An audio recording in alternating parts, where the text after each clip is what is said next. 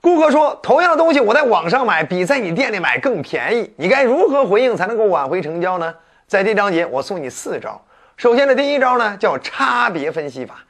你还是要通过你比较内行的、比较专业的、哎，比较懂行的这种语言，给对方分析一下，这东西跟网上的还是有差别的。哎，让对方意识到，他如果真从网上买了，那是一个相对比较愚蠢的选择。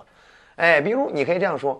哎，你看着这东西啊，大同小异啊，但你真正买回来你就知道了。哎，这做工啊，这面料啊，都是有很大区别的。哎呀，我们做这行都做多少年了，我们还不懂吗？对不对？你说这情况，我们当然清楚了。为什么我们今天在实体店，我们仍然是这样一个定价，我们一直走货还走得非常好？原因就在这儿了。啊，我们根本不怕这种网店对我们的冲击，哎，当然，如果你是一个品牌加盟店，你也可以这样去说呀，啊，其实我们做这行做这么多年了，我们这一类的这种品牌房的公司啊，它都会把产品分为山峰产品和山谷产品，哎，放在不一样的销售渠道上，哎，你真正拿来一对比，你会发现还是有不同的。那还是有不同的，否则的话，你想想，哎，它有这方面的价格差，虽然价格差并不大吧，哎，那如果大伙都不从我们这儿买了，都从另外的网上销售渠道买了，你说那品牌方那是不是得赔付我们钱呀？是不是得补贴我们呀？对不对？没有那么回事儿。好，你这样说完了之后，对方就觉得，哎呦，好像是那么回事儿，哎，反正就听着你说的挺专业、挺懂行的那种。哎，并且你要给对方一种感觉，哎呀，你今天能提出来，我们其实比你很早就知道了啊。但是我们仍然在坚持这样去做，并且我们销量还很好，就给对方一种就是，你不说我也知道，你说我们也不怕啊，对不对？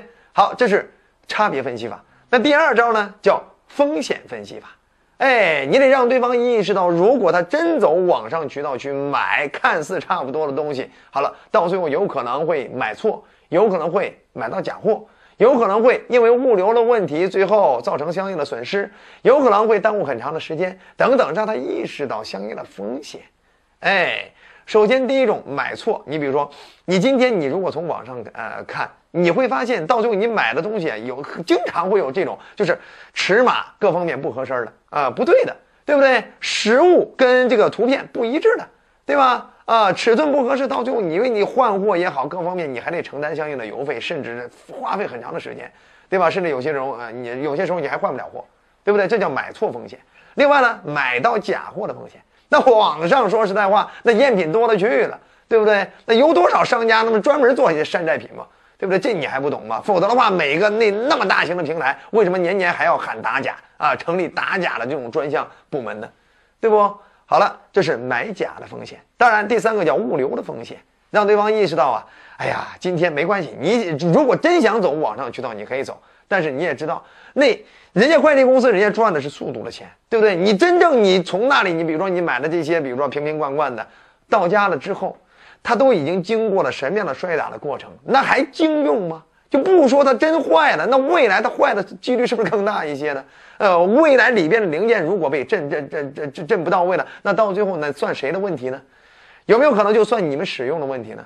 所以你要给他描述这种物流的风险。当然还有第四个就是这个到货时间的风险。哎，你今天你走那个渠道，你到最后你拖了很长时间，你才可能拿到。呃，等你拿到了之后，你会发现，哎，你那个时候你你你在用上，呃，跟你原来看到的可能又有什么样的差别？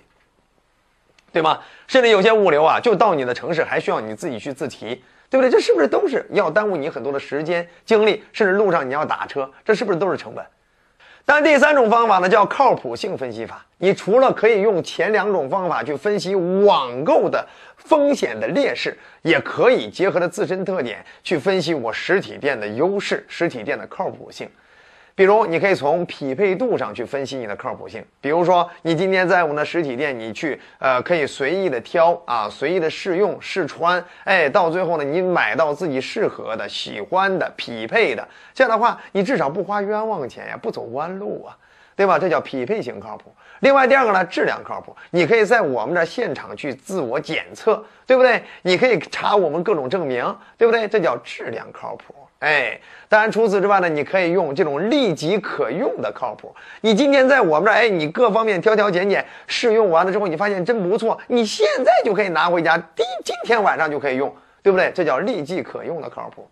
啊。第四个呢，就是退换货的靠谱。你看我们这地方呢，本身就在这儿，跑了和尚跑不了庙啊，对不对？并且我们在这儿都已经经营多少年了，所以我们对你的满意度是有相应的责任的，对不对？你今天如果有不满意，你可以在我们这大喊大吼大叫，那也会影响到我们的生意，所以我们一定会想办法服务到你满意。所以这叫满意度的角度的靠谱。